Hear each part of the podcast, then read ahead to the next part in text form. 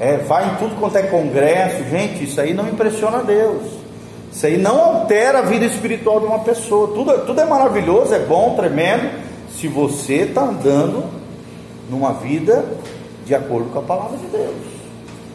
Senão não adianta nada. Ah, eu vou lá atrás do homem de Deus. O homem de Deus está lá. E você está obedecendo a Deus? A Bíblia diz isso. Mais importa obedecer do que sacrificar. Não adianta nada fazer um monte de coisas, sacrifícios para Deus, espirituais e tal, papapá, se eu estiver desobedecendo a palavra de Deus. A obediência, gente, é a plataforma que nos dá autoridade no mundo espiritual. Vamos falar junto? Isso é muito importante. Fala comigo. A obediência. É, a plataforma que nos dá autoridade no mundo espiritual. Ou seja, quanto mais obediente, mais temido você vai ser no inferno. Quanto menos obediente, o diabo vai achar graça de você. Isso é muito sério.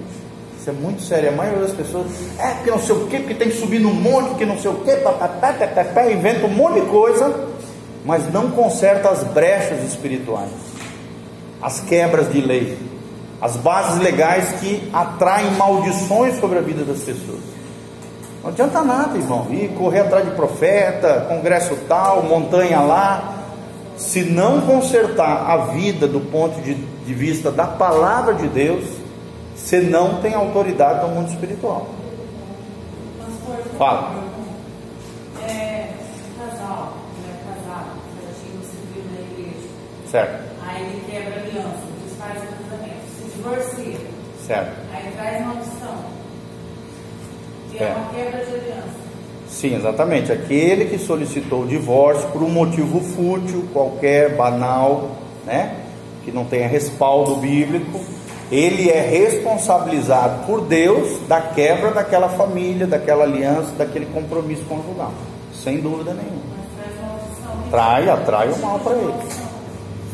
É, agora de cabeça eu não sei, mas várias, várias na área familiar. Eu sei que espírito de morte é um deles, tá? Por quê? Porque quando você vai casar, você fala o quê? Que você vai ser fiel até que a morte os separe. Então, se você se separou, você atrai o quê? O espírito de morte fora do tempo. Porque a palavra tem poder, né? Exatamente, porque tu disse que até que a morte os separe, ou seja, se você está se separando, você está atraindo o quê? O espírito de morte. Você tem que ter cuidado com o que vai falar. Exatamente. É um deles, tá? Mas tem, tem uma série, e depende de, de uma, uma série de complexidades. Às vezes o cara sai, abandona a família, se junta com uma amante. Aí, aí, por exemplo, o espírito de que age na área financeira pode afetar vida do cara, destruir financeiramente a pessoa. Isso é muito comum também, né? Às vezes o cara abandona a família ou a mulher e, e- e se afasta de tudo, de todo, se envolve lá com a amante, acaba com os bens da família, acaba com tudo, perde tudo. Por quê? Porque um demônio entrou ali na área material também, além de perseguição, espírito de morte e tal. Então depende do- de tudo aquilo que envolve a pessoa com relação a isso. Mas no mínimo esses dois aí envolvem. Tá bom? Vamos lá. Continuando aqui, vamos só repetir a última frase: não existe como crucificar a maldição de uma pessoa que permanece numa situação de maldição. Não adianta chorar, não adianta, tem que consertar. Ok, amados? Consertar. É isso que é o correto, do ponto de vista de Deus. Vamos lá. Infelizmente, as igrejas estão infestadas de pessoas, né? Que vivem em jogo desigual, que vivem amaziados, que vivem, inclusive, ocupando, às vezes, posições de liderança. Isso não pode acontecer. Jamais. Pouca gente toca nesse assunto, mas essa é uma realidade corriqueira dentro das igrejas. Pessoas amaziadas devem ser sabiamente orientadas a resolver esses conflitos. Basicamente existem duas alternativas: ou casar com a pessoa, se realmente os dois se amam, se vê como marido e mulher, né? Se vê como perspectiva de futuro. Não, esse, é o, esse vai ser o pai dos meus filhos, esse vai ser o, o marido ou a mulher. que eu quero passar o resto da minha vida, pessoa que eu amo, pessoa que eu apre, aprecio, que é meu companheiro e tal, papapá, então a orientação é que se case. Mas se não é, está só perdendo tempo, só está junto porque é, é, tá junto por conveniência, por fatores financeiros, porque é bom para os dois, porque os dois estavam carentes, não queriam ficar sozinhos, por motivos banais que não seja o verdadeiro amor leal, comprometido, companheiro, amigo. Então é melhor se separar, tá? Ou casar-se com a pessoa, se houver amor verdadeiro, genuíno, ou se separar se o motivo não for o verdadeiro amor. Alguns parâmetros são é, vão pesar significativamente, significativamente nessa decisão. Primeiro, se a outra pessoa é crente ou não, é uma coisa que tem que se pensar. A existência de filhos, sim ou não, envolve ali filhos, né? Geralmente tem sim. Dependência financeira, se sim ou se não. Tempo de vida conjunta, tudo isso são coisas que você tem que pensar.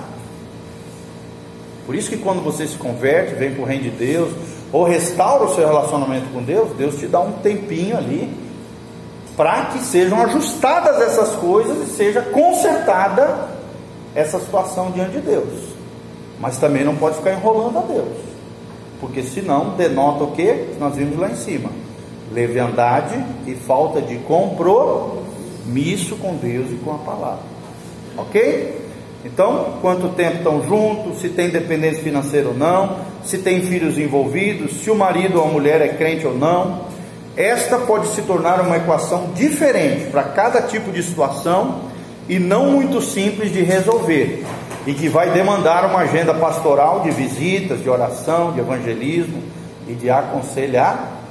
Sempre lembrando, gente, que a resposta não está na boca do conselheiro a resposta está na palavra de Deus e a decisão da pessoa envolvida.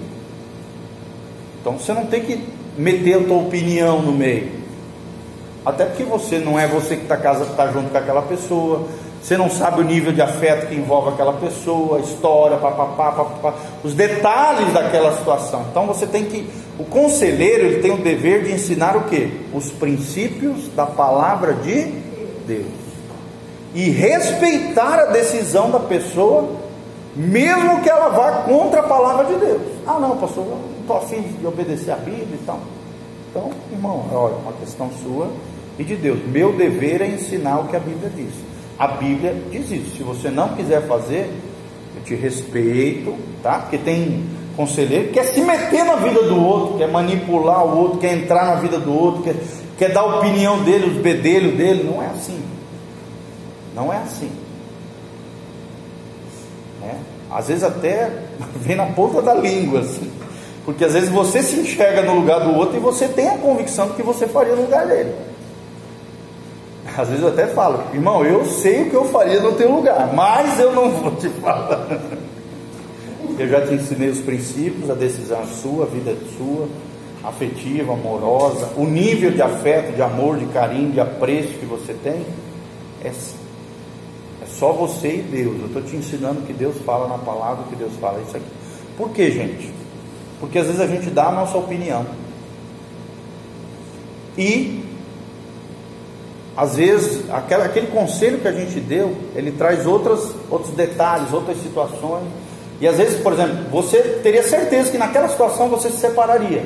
Mas a pessoa não se separa. Ela quer ficar junto. E você diz para se separar. E aí aquela pessoa começa a ter chateação com você. E lá na frente ficam juntos. E pai, às vezes dá certo. Você errou na tua percepção. E fica aquela situação constrangedora entre aquela, aquelas pessoas e você. Como conselheiro. Entendeu? Então assim, não te meta onde não é para você se meter. Você tem que passar como conselheiro cristão o que a Bíblia diz para fazer, sempre respeitando a opinião e a decisão do da outra pessoa. Que ela tem direito até de errar, sim ou não? É o livre-arbítrio. Se Deus não interfere no nosso livre-arbítrio, nosso poder de escolher, Ele respeita isso, quem somos nós para não respeitar? Sim ou não, gente? Então é muito importante isso. Você respeitar a decisão alheia e entender que a solução daquele problema, daquela situação, não está em você, está na pessoa e a pessoa em Deus. Ok? Ok? Você tem que fazer perguntas inteligentes, fazer a pessoa pensar em alguns detalhes que talvez ela não pensou. Esse é o papel do conselheiro, fazer a pessoa refletir, pensar. Geralmente ela já ela já está com uma resposta no coração dela. Ou às vezes não, às vezes ela vem com um conceito totalmente equivocado. Ela quer ouvir uma coisa e você diz outra, porque a palavra de Deus diz outra. E ela pode sair chateada. Mas daí já é um problema dela com Deus. Você pode errar na sua percepção, mas a palavra de Deus não erra, gente. Sim ou não? Nós podemos errar nos nossos achismos, sim ou não? Somos humanos, nós somos pecadores, nós somos frágeis, nós somos falhos. Mas a palavra de Deus não erra. Ela é viva e eficaz. Então, o que é mais seguro? O meu achismo ou o que a Bíblia diz? Uma direção, né? Você quer dar uma direção segura para as pessoas, tendo como respaldo não o que você acha, mas o que Deus acha e o que Deus conhece da natureza humana ao longo de milhares de anos, muito mais do que nós. Sim ou não, gente? Então, pregue a palavra, ensine a palavra, mesmo que a pessoa se contrarie respeite a decisão alheia, ok? Namoro em julgo desigual deve ser terminado em quaisquer que sejam as instâncias. Ou a pessoa escolhe o relacionamento, ou escolhe a Jesus. Então, namoro aqui desigual, julgo desigual aqui, não é só questão crente e não crente, gente. São pessoas incompatíveis também. Que às vezes dentro da igreja vai existir também. Por exemplo, às vezes o cara tem um chamado missionário, pastoral, ministério, e a menina tem um chamado é, jurídico, quer ser juíza, quer ser procuradora. Aí já está um julgo desigual. Sim ou não? Uma quer ter carreira jurídica, o outro quer ter carreira ministerial. Vai ser difícil de dar certo. É incompatibilidade, mesmo dentro da igreja. É julgo desigual. Tá? Então, essa questão do julgo desigual precisa ser observado, precisa ser cuidado, precisa ser orientado e também respeitado. Às vezes a pessoa vai falar: Não, pastor, tá, mas eu quero. Então, deixa a pessoa livre. Até porque quem conhece a história da pessoa é só Deus, gente. Nós não conhecemos. E por mais que a Bíblia não indique casamento com pessoas que não têm a mesma fé, os mesmos princípios, os mesmos valores, às vezes tem namoro missionário que dá certo. É uma minoria de, de vezes que dá certo, mas às vezes por graça e misericórdia de Deus dá certo. Tá? Nós temos alguns casos aqui na igreja que aconteceu isso. Mas o importante é você orientar, sensibilizar a pessoa, pelo menos não casar antes de ter certeza que aquela pessoa que você está casando teve uma experiência real e verdadeira com Jesus. Isso você tem que ser enfático e mostrar os perigos que existem com relação ao namoro, julgo desigual. A questão da incompatibilidade, a questão de valores antagônicos, um quer o mundo, outro quer Deus um quer ir para boate, outro quer ir para a igreja. Então todos isso. Um é filho de Deus, o outro é filho do. O problema do outro lado é o que? É o sogro. Se você é filho de Deus, teu sogro é Deus Pai. Se o outro é filho do. Quem vai ser o sogro lá? Vai se infiltrar, vai entrar na relação, sogrão lá? Ele tem legalidade. Então, tudo isso tem que fazer a pessoa pensar, analisar e sempre orientar, sem manipular, sem entrar na vida ao ponto de despersonalizar a pessoa, entendeu? Orientando, aconselhando com sabedoria, com graça, essas questões que são primordiais, tá? Ou a pessoa escolhe o relacionamento, ou escolhe a Jesus. E tem muita gente escolhendo relacionamentos equivocados, alianças erradas. A Bíblia está cheia de exemplos de pessoas que entraram numa fria porque se relacionaram de maneira errada, fizeram alianças equivocadas, ok? Não tem como optar simultaneamente pelos dois. Sempre aconselho a pessoa deixar o Lázaro morrer. O que é o Lázaro aqui? É aquele relacionamento doentio, equivocado, incompatível, né? contrário à palavra de Deus. Se no futuro essa pessoa vier a converter e Deus quiser ressuscitar o Lázaro, ok. Tá? Então, um dos perigos aqui é a outra pessoa se converter aparentemente por causa da pessoa que gosta e acabar se tornando um lobo com pele de ovelha. Isso aqui eu também já vi, gente, na igreja. Gente, isso é terrível, porque depois a pessoa sofre o resto da vida um espinho na carne, porque tomou uma decisão errada, achando que estava casando com um crente, e o cara só se fingiu de crente para poder casar com o outro. Casou, virou para a mulher e disse: Olha, a partir de hoje acabou essa palhaçada de igreja, de não sei o quê. Você é minha mulher, você vai ficar em casa, está proibido de sair, papapá. Eu já vi isso acontecer. Eu também já vi. Tem um caso bem forte na igreja, depois de 23 anos, Tem, tem. Lobos com peles de ovelhas. Ok? Quando isso acontece, invariavelmente, após o casamento, o lobo tira a pele de ovelha e aí será tarde de. Por quê? Porque a aliança precisa ser honrada. Ah, mas eu. Você fez um compromisso, uma aliança. Deus leva a sério esse compromisso. Agora vai ter que aguentar. Vai ter que honrar o compromisso que foi feito. A escolha foi sua. Deus deu sinais, Deus sinalizou, Deus mostrou, Deus revelou, e você não quis atender a voz de Deus. Então, aguenta o rojão. É duro. Pastor, Fala. aqui, desculpa. Aqui tem duas famílias, que eu sei, duas famílias na igreja, que aconteceu. Só não menciona nomes, tá? São os irmãos Graça e Paz. Ela mesmo falou, foi 23 anos de oração, em silêncio, e ela ganhou ele, filho, a família inteira. Sim. A família bem consultada aqui na igreja. Sim. E teve a outra também, que ganhou também toda a família para Jesus, nesse sentido também. caso É. A, a- a gente também não pode confundir com quem vem para o reino de Deus sem o cônjuge se converter, tá? Aí é diferente também. Não é isso aqui que nós estamos falando. Porque daí é, é outro, é outra coisa. Quer dizer, um se converteu, o outro não. Não é julgo desigual, porque até então os dois se encontraram, estavam lá no mundão, sem Deus, sem Jesus e tal. Um deles converteu. Claro que essa espécie de julgo desigual vai, vai aparecer dentro da relação, é óbvio. Tá? Mas não é isso que nós estamos falando aqui. Entendeu, né?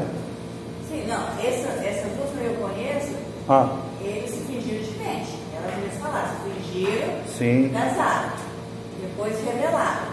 Agora, Sim. no meu caso, eu vi com o meu marido, no mundão nós dois. Sim. Eu fiquei, ele não. Tá, é, é- esse caso é diferente, tá? Aí é um casamento com um incrédulo ainda, tá? E vocês vieram do mundo incrédulo, é diferente disso aqui que a gente está falando, tá? Agora, claro, você sofre consequências porque o teu marido ainda não está no reino de Deus, tá? Aqui ele está falando de maneira consciente, são escolhas conscientes, sabendo dos fatos. É diferente, a resposta aqui é bem maior. E às vezes as consequências também são bem maiores. Ok? Então o jugo desigual, olha lá, continuando aqui, em pouco tempo a paixão pode se tornar desilusão, traição, até mesmo aversão entre o casal. O jugo desigual sempre traz muita opressão espiritual e sofrimento familiar. Sim, vai trazer bastante dificuldade, né? É um espinho na carne. Que não foi enviado por Deus, gente. Foi você que escolheu, você que decidiu, né? Então, assim, a gente tem, tem a gente tem que assumir as responsabilidades do que aquilo, daquilo que a gente fez e não querer espiritualizar uma coisa que foi um erro nosso, uma escolha errada, entendeu? É claro que Deus age nas circunstâncias, Deus trabalha né, no nosso caráter, nos quebranta, nos transforma, apesar das coisas que a gente fez errado ao longo da vida. Mas assim, se nós pudermos, é, no sentido não, é, no sentido aqui do julgo desigual, não errar, não erre, por favor. É isso que ele está falando aqui.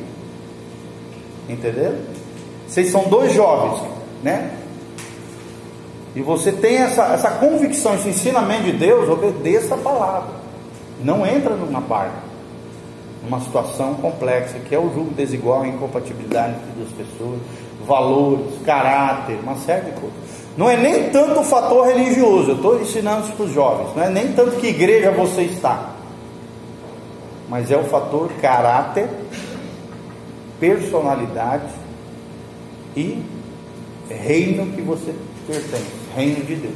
Porque, irmãos, infelizmente existem muitos ímpios dentro da igreja. Sim ou não, gente? Tem gente que às vezes dentro da igreja você fala, ah, mas ele é da Betel. Isso não significa que ele tem caráter, que ele tem personalidade, que ele tem o reino de Deus dentro dele. Né? Então, tudo isso tem que ser avaliado: caráter, personalidade, Jesus no coração, reino de Deus. É isso que realmente importa. Não é fator religioso, não é em que igreja ele está, mas que tipo de pessoa ele é. Se ele é compatível comigo, o mesmo propósito, o mesmo sonho, projetos no futuro que sejam equivalentes, que sejam parecidos. Tem um só coração, existe unidade, existe companheirismo, existe um caminhar junto, existe uma amizade. A gente sempre ensina para os jovens, né? Você tem que começar sempre com uma amizade. Não, começa sempre com a atração. O primeiro sentimento que vem é a atração por alguém. Sim ou não? Atração. Daí aquela atração vai gerar você querer se aproximar da pessoa e gerar uma amizade por aquela pessoa. Estou falando nível de relacionamento, tá? Não de amizade de amigo. Você se sentiu atraído por alguém, você se aproxima daquela pessoa e faz uma amizade com aquela pessoa. Dentro da amizade, que é o segundo estágio, vem a admiração. E da admiração surge o amor. O amor verdadeiro, o amor maduro, o amor leal. Entenderam? Então, primeiro a atração. Depois surge a amizade, o companheirismo, andar junto, e ver essa questão da compatibilidade. Está aí dentro da amizade, que você vai perceber essas coisas. Caráter, personalidade, temperamento, como é que a pessoa é. Aí dentro disso, Deus vai gerar no coração a admiração. Terceiro ponto. E por último, depois que se consolida isso, e é claro, o amor é uma via de duas mãos, tem que consolidar dos dois lados.